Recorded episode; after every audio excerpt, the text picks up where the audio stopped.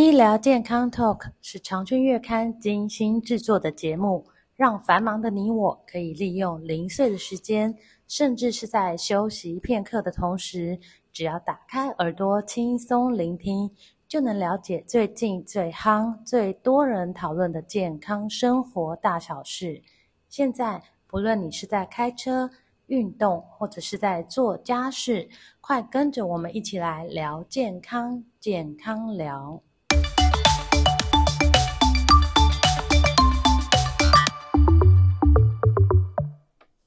众朋友们，大家好！农历春节过后呢，就要进入春天。那俗语说“春天后母星”，就是形容春天的天气变化相当大，高温可能飙到二十八、二十九，将近三十度。但是当寒流来袭的时候，温度又会降到十多度，温差的变化非常大。那么温差过大、忽冷忽热的天气呢，对于心脏健康的风险就提高了许多。尤其是三高患者和老年人最容易受到影响。那当温度下降的时候呢，血管收缩，血压就会随之升高，加上心跳加速，心脏的负担就会比平常更多。同时呢，血液也会变得比较粘稠，有些情况甚至会导致血液凝固，这些都会增加心脏病发作的几率。那今天特别请到国泰医院心血管科的主治医师黄承佑医师来跟我们谈一谈心血管的健康。黄医师您好。你好，各位线上的朋友，大家好。对，请问黄医师，就是温度的高低跟心血管的健康有什么关系呢？那为什么在冬天心血管的这个呃疾病的发生比例会比较高呢？是。就是其实目前的研究，就是我们的环境的的温度和心血管的事件是有关系的。嗯、那平均的目前的研究发现，就是说，其实大部分认为，其实在冬天的时候，嗯，哦，心血管事件的发生比率和夏天比，相较之下大概是多五到十个百分点。哦，那其实冬天的时候，因为这个外界的温度比较低，那在低温的状况下，第一个，诚如你刚刚提到，就是我们的血压会上升。哦。那第二个还有一点是在于，就是在温度低的时候，我们的呃血管的交感活性会上升。嗯，那其实，在血压上升还有交感血管的交感活性上升的这个状况下，如果说这个我们血管里面本来就是有一些这个这个周状动脉硬化的斑块的话，这这这个时候这些斑块可能会就会从比较稳定的状况变成一个不稳定的状况。就是说，本来心血管就有一些问题的话，它的发生率就会更高。会更高，对。是。那因为我们的心肌梗塞其实实际上就是这些不稳定的斑块，嗯，造成这个破裂，导致这个血栓的形成，嗯哼，哦，所以其实，在冬天的时候确实发生率也比较高，嗯，那当然无独有偶，就是说除了心脏的血管的斑块之外，脑部的斑块如果也发生了变化，那可能就是造成中风，对，这是同样的道理。是。那夏天的话呢，其实说实话，呃，很多听众朋友也不能掉以轻心，哦，因为其实。研究发现说，其实，在夏天时候，这个心心肌梗塞的风险还是高的。哦，那只是，夏天不能说就不用管。有些人还会在夏天把血压药少吃了或怎么样都不行。其实不行啊，反正是要更注意。嗯、那尤其是说，如果是刚好是在季节转换的时候，嗯，哦，因为季节转换的时候呢，这个我们发现，其实，在天气比较暖和的时候，或是刚变暖的时候，嗯，心肌梗塞发生的变化主要是来自于它的时间点可能会稍微有变化。冬天的时候，我们通常可能比较常见会是在这个呃清晨，哦，嗯、清晨的时候，或是半夜的时候，是因为比较冷嘛？那个时候温度最低，最低的时候。嗯、那到了夏天或是季节转换的时候，这种心血管事件它可能比较好发的时候，就会变成是大概是在傍晚。傍晚的时候，为什么会是在傍晚呢？呃，主要就是因为。可能天气变热之后呢，可能它白天的温度比较高，对，哦，但是其实入夜之后，太阳下山之后，温度就会降低，对，再加上辐射辐射冷却的关系，所以温度温度会快速下降。是，哦，那如果说很多民众出门，他可能就是看白天的天气决定他今天的保暖的程度。是，哦，那如果是这样的话，可能下班的时候，或者是说晚餐晚在外面吃晚饭，他可能保暖做的不够，那这个时候可能就会有。这个状况会发生，哦、所以其实我觉得认为在夏天其实也不能掉掉以轻心。那另外一点就是说，其实，在温度上升的时候，我们血液的这个呃血液里面的这个凝集作用，哦，其实也是会上升的。嗯、哦，那再来第二点就是说，如果夏天有时候你水分补充不足，嗯，哦不足的时候，其实血液的浓稠度增加，是哦也有可能会成为这个加速这个这个心血管事件发生的一个因素之一。所以我想就是说，这个心血管的保养哦，应该是不分季节啦，就是一年四季都要做好保养。对对，因为其实不管是在呃比较热的环境下，或是比较冷的环境下，它其实都会有这个风险。是，那像夏天是不是有一个要特别注意的是冷气房进进出出、哦、也会造成温差大？呃呃，确实是，确实是。所以呃，我想很注很很需要注意的重点就是说，不管夏天冬天，就是说在面对进出有温差的环境的时候，嗯、可能就是自身的这个保暖哦就要做好哦，可能就是要渐进式的。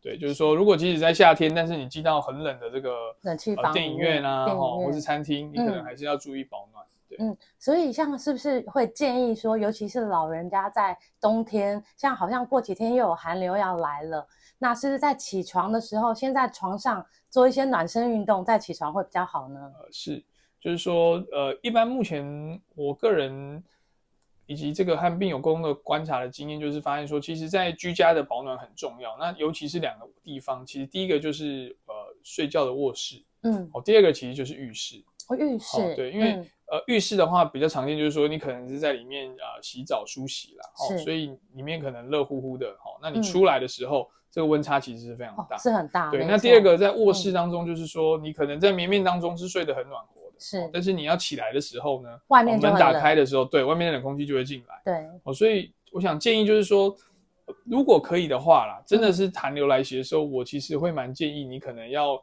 呃，适当的使用一些这个暖气的设备，嗯，好、哦，但是当然就是在这个安全的情况下使用，嗯、哦。那如果说你要起床前，确实就是说，呃，起床之前你可能要先把这个保暖的衣物先就放在就近就摆好，嗯，哦，可能要先穿好之后呢，再慢慢起来。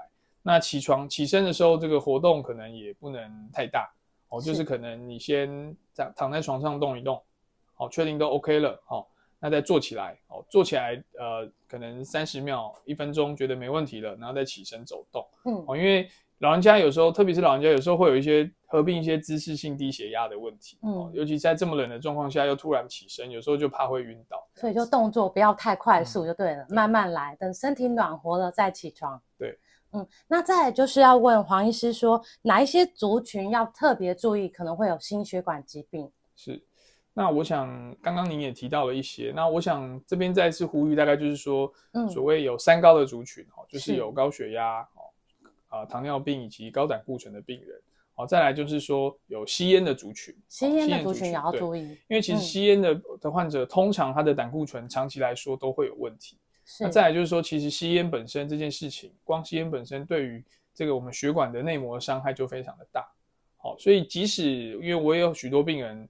呃，心脏这个血管很不好的病人，他都没有三高，但他就是抽烟抽得很凶哦。所以抽烟单单的一件事就会影响，就是一个很重要的一个心血管的的危险因素。所以还是要戒烟比较好。对对，如果有对，最好是都不要抽啦。嗯，电子烟也是一样。所以电子烟它的成分跟传统烟虽然不一样，但是对造成的伤害是一样。就说他们伤害血管的的这个成分的物质，其实在电子烟当中还是有的，还是有。是，对对对，嗯。那再来就是说，呃。老老年人的族群呐、啊嗯，老年人当然就是说各个器官功能的衰退是会会比呃年轻人快。那最后一点就是说，稍微这个有比较肥胖的族群，哈、嗯，就是因为肥胖族群大家都会有一些代谢症候群的一些状况，好，它可能都是血糖高一点点，哦，胆固醇高一点点，血压高一点点，哦，什么都高一点点，嗯，哦，但是加起来。对血管的伤害就会就很大，不容小觑。是，所以即使还没有达到疾病的程度，只是在疾病的前期，也要特别注意。是是是。嗯、呃，那最后要问呃黄医师说，那我们要透过呃可以透过哪一些检查来检视我们心血管的健康？是，呃，一般来说哈，如果针对心脏的部分哈，我们想要检查心脏的这个，如果是看心脏的功能、收缩功能、好瓣膜整体的功能的话，嗯、当然。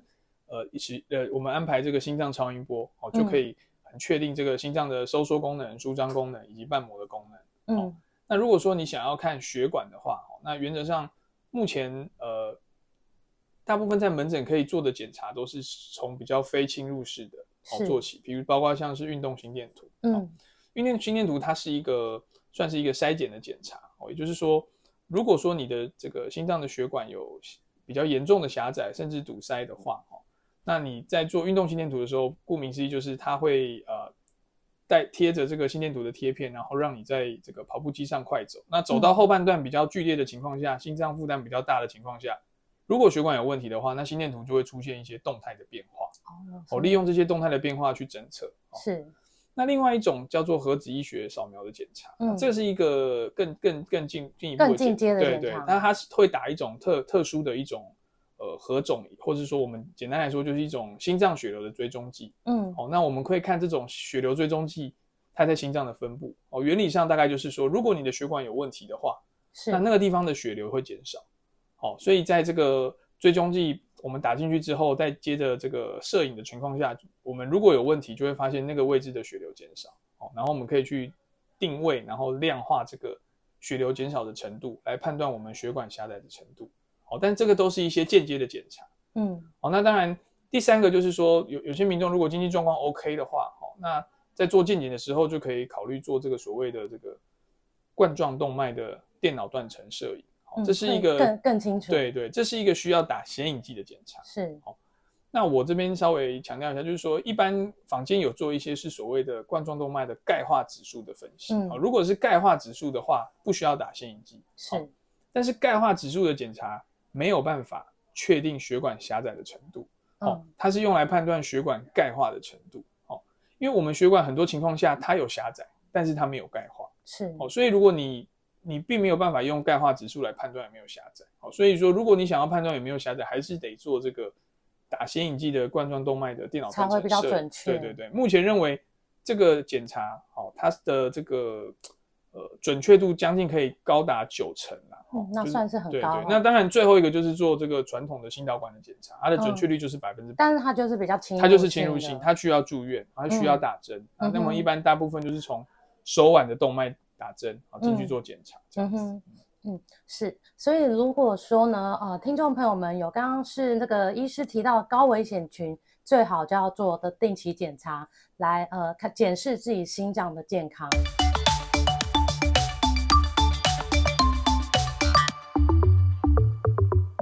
好，欢迎回来下半段。那下半段想请教黄医师，哎，可以教民众怎么样保养心血管吗？帮我们从饮食啊，还有生活习惯，还有可以做哪一些运动来保养呢？好，那我想饮食是一个非常重要的部分啊，哦，因为饮食其实长期来说，它就会反映在你的血压控制、血糖控制以及胆固醇的控制上。嗯哼。哦，那目前其实大方向认为就是说，呃，在饮食部分，我们尽量可以摄摄取就是原形的食物，哦，原型的食物，我们尽量减少使用吃这个加工。哦，特别是这个油炸啦、哦腌制的食物，因为这种通常都是含比较多的这个反式脂肪，哦，或是说含比较多的盐分。是。哦，再来就是说，呃，尽量避免吃这个呃精致淀粉的东西，譬如说像是这个蛋糕啊、饼干类的东西。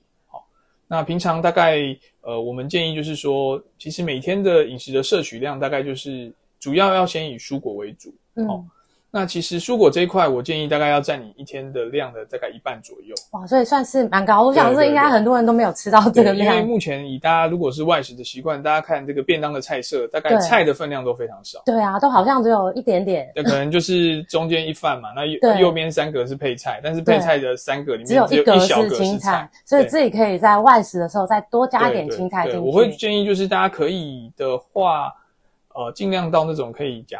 可以自己选择，自助餐，对，自助餐是吃假的，嗯，那大家是注意。那水果的部分，其实我也要强调，就是说，如果有血糖问题的朋友们，水果也水果要对，那你要注意，像像是说我我比较建议的水果，可能会是像是芭乐这种的，好，它的这个甜度比较低的，GI 值比较低，它对于血糖的波动比较不会这么多。嗯，那一些细节的话，其实我建议其实可以也可以咨询专业的营养师，像我们国泰医院也有这个所谓的营养师的。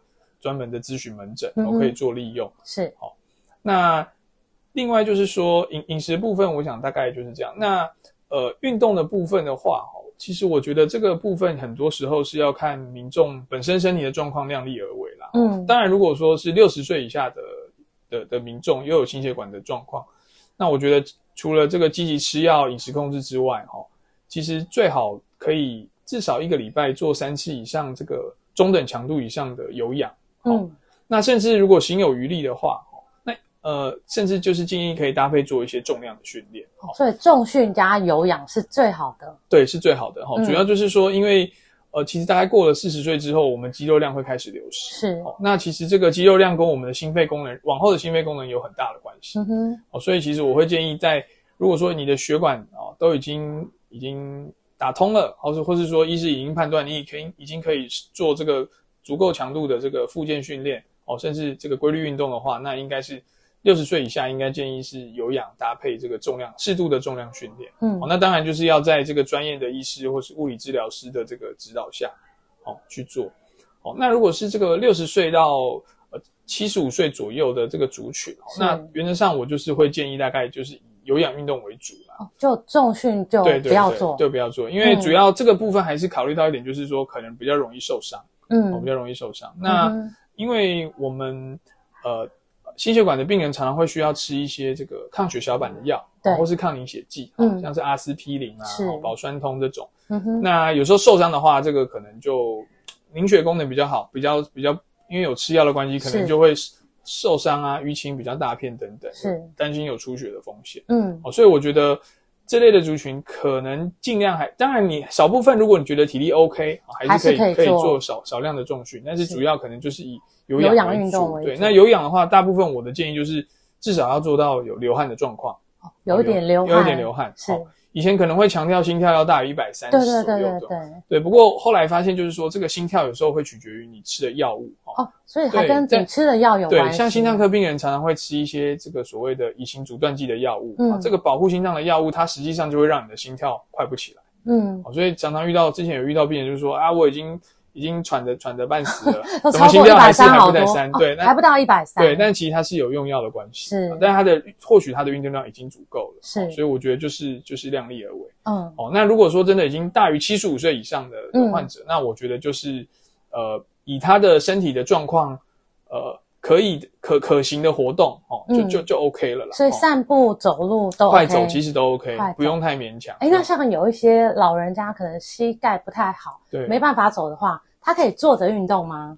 呃，坐着运动哈，这个当当然如果有再搭配一些这个。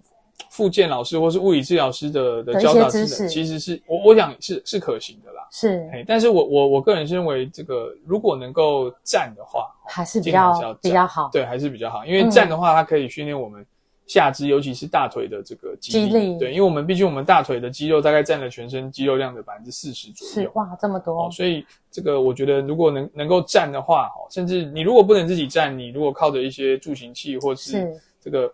呃，行走的一些钢具也是，所以靠的助行器或别的搀扶，其实也 OK，也是可以的，也是可以的。对，尽量还是避免长期卧床啊，因为长期卧床就会产生一些，譬如像褥疮啦，或者是这产生甚至一些静脉静脉血液淤积的一些病的的的疾病，所以尽量尽量还是减少卧床。是，所以就是能站就站，对，然后能动就动，对。